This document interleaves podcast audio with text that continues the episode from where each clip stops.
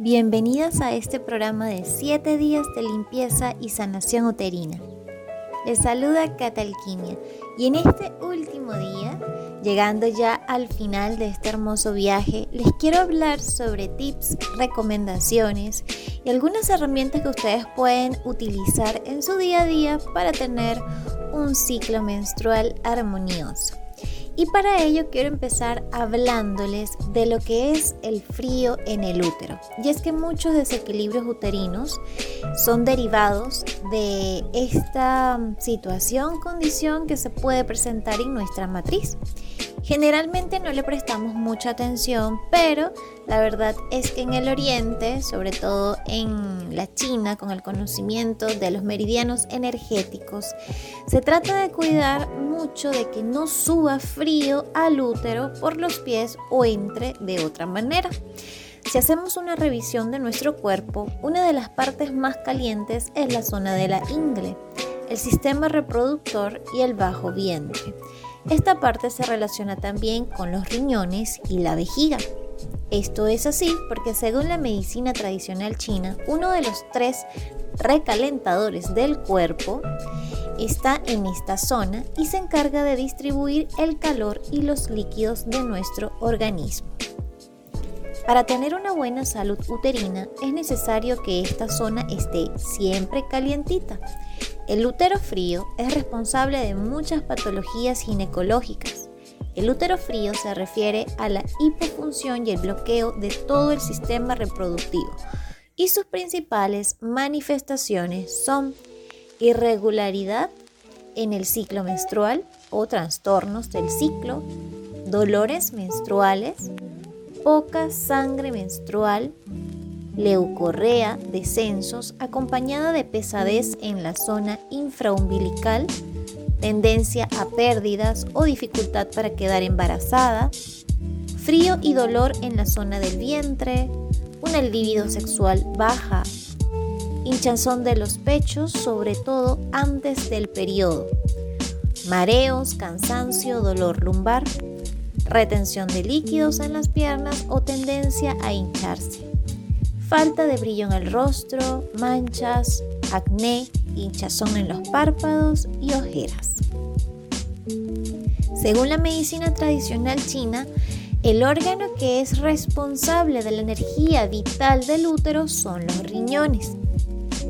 Es por esto que hay que cuidar también la salud de nuestros riñones y el calor.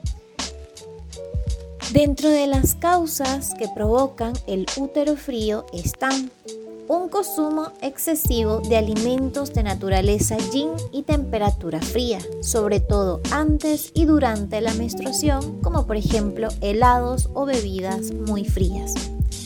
Caminar descalzas o sentarnos mucho tiempo en el suelo frío, ya que en los pies está el primer punto energético del meridiano de los riñones por donde sube el frío al cuerpo, especialmente a la zona del vientre. Exponernos mucho tiempo al aire acondicionado o clima frío. No abrigarnos bien. Y por supuesto una constitución física o genética que tenga insuficiencia de yanqui de riñón. Esto quiere decir que el cuerpo le cuesta calentar al útero y al cuerpo. Esto último se puede equilibrar con acupuntura.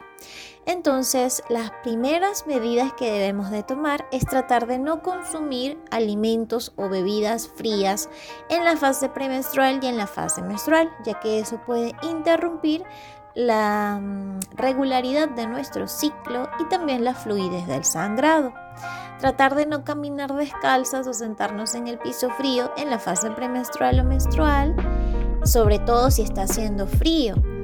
En los países que hace calor, por supuesto que, se puede em, tener los pies descalzos, tener una ropa más ligera, pero en la noche buscar también arroparse sobre todo la zona de los pies y la zona del vientre. Tratar de no exponernos, por supuesto, mucho tiempo al aire acondicionado y si existen condiciones ya genéticas o hereditarias en las que las mujeres tienen una deficiencia de yanqui. Como les comentaba, esta es la capacidad que tiene el cuerpo para calentar y sobre todo la capacidad que tienen los riñones para poder nutrir de energía vital al útero. Y es por esto que se puede presentar casos de infertilidad, pero todo eso se puede corregir con acupuntura. Otra de las herramientas técnicas hermosas que yo recomiendo siempre, siempre, siempre utilizar, no solo para calentar el útero, sino para sacar energía densa que hay en el útero, para darnos una sesión de, de spa, de amor, de cariño a todo lo que es nuestra matriz, pues son las vaporizaciones vaginales y les voy a hablar un poquito de ellas. Las vaporizaciones son una técnica ancestral y consiste en colocar un recipiente con agua hirviendo mezclada con hierbas debajo de nuestra zona íntima. La idea es sentarnos y recibir ese vapor por nuestro canal vaginal. De esta manera podemos absorber las sustancias que liberan esas plantitas y esas hierbas, las cuales se introducirán hasta el útero. Simplemente te vas a sentar en cuclillas de 20 a 30 minutos. El uso de la vaporización vaginal como terapia alternativa tiene diversos beneficios, como por ejemplo bajar inflamaciones y regenerar la piel, incrementar la circulación de esa zona, limpiar el útero, regular el ciclo menstrual ayudando a depurar la sangre de ciclos anteriores Fortalece el piso pélvico, ayuda a liberar memorias uterinas, emociones atrapadas y energía de exparejas. Ayuda a sanar hemorroides. Es usada para tratar infecciones crónicas como candidiasis y hongos. Esto va a depender también de las plantitas, el tipo de planta que se utilice. Ayuda a mejorar el olor íntimo, sobre todo cuando se tiene leucorrea o infecciones, cuando el olor es anormal y ayuda en los malestares de la plenipausia. Es un término que se está utilizando con más amor para llamarle la menopausia. Es la etapa de plenitud de la mujer. La mezcla de las hierbas para las vaporizaciones vaginales pueden ser muy variadas. Generalmente yo recomiendo las siguientes plantitas. Manzanilla, ya que relaja y ayuda en las infecciones y dolores menstruales. Rosas, nutre, cicatriza, desinflama y llena de amor al útero. Lavanda, desinfecta, relaja, limpia. Caléndula, es antiinflamatoria, cicatrizante, regenerativa, emenagoga. Y ruda, ya que es una gran limpiadora energética y ayuda a desinflamar. Esta última la recomiendo mucho, sobre todo en la limpieza energética de exparejas. Otra de las herramientas que podemos utilizar son los bañitos de asiento, que consiste en hacer básicamente lo mismo, solo que en lugar de sentarnos en cuclillas en el recipiente para que entre el vapor, vamos a mm, colocar el agua en un recipiente más grande, en una tina, y nos vamos a sentar y el agua debería cubrir por lo menos todo el vientre y la zona vaginal. Entonces pueden hacer vaporización y baño de asiento al mismo tiempo. Primero hacen la vaporización y luego esa misma agüita la colocan en un recipiente más grande para poder sentarse y hacer el bañito de asiento. En el caso de la vaporización vaginal es muy importante que el recipiente sea de barro o de vidrio, no de aluminio. En el caso del bañito de asiento no importa porque eh, ya el vapor no va a entrar al canal vaginal, sino que la agüita calientita va a envolver nuestro vientre. Esa va a ser, um, estoy muy segura, una de las herramientas que más van a ayudarles a poder restablecer la salud de su útero, de su matriz. Pero aquí también les traigo recomendaciones generales de las cuales les hablo también, por supuesto, a todas las mujeres que acompañan con las sesiones de ginecología natural. La primera es usar ropa interior de algodón y pantalones que no te ajusten mucho la entrepierna, ya que la vulva necesita respirar. Es necesario darle un respiro a la vulva eh, algunos días a la semana. Es por esto que si usamos todos los días unos pantalones muy pegados, podemos generar mal olor, irritabilidad y también em, eh, seríamos propensas a generar algunas infecciones. Por eso variar la ropa estaría bonito a la semana, em, intercalar entre ropa ajustada y ropa holgada. No te olvides de que tu ropa interior debe ser de algodón.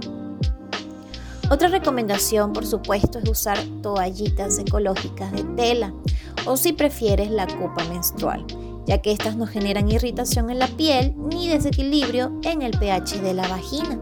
Nos ayudan a conectar de una manera más amorosa con nuestra sangre menstrual y no contaminan el ambiente.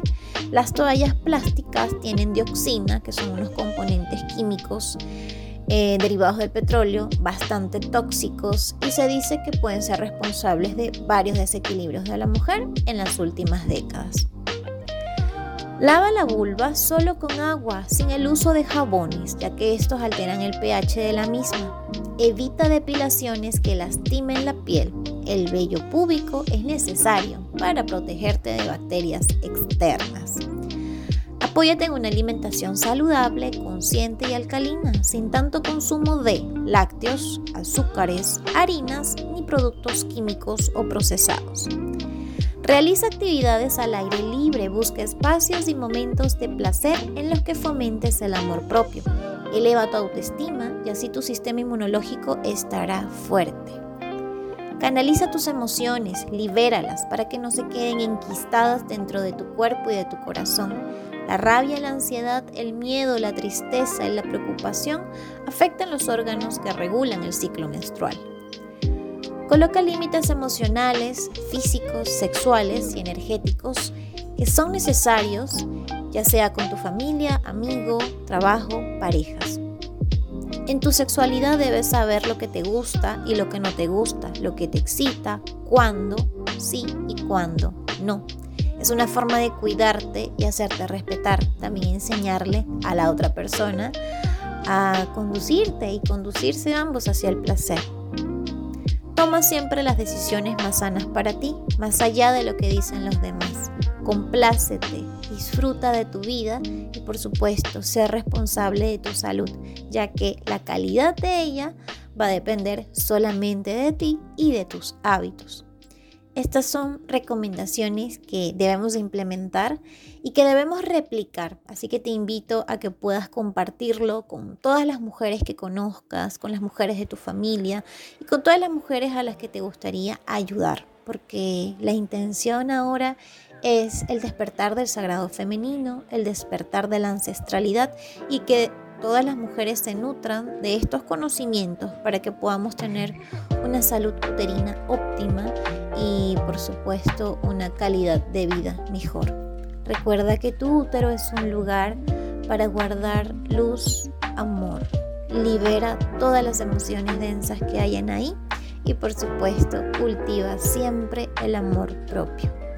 Aquí estaré siempre guiándoles para lo que necesiten. Ante cualquier duda, pregunta, me puedes contactar eh, por Instagram, arroba cata.alquimia.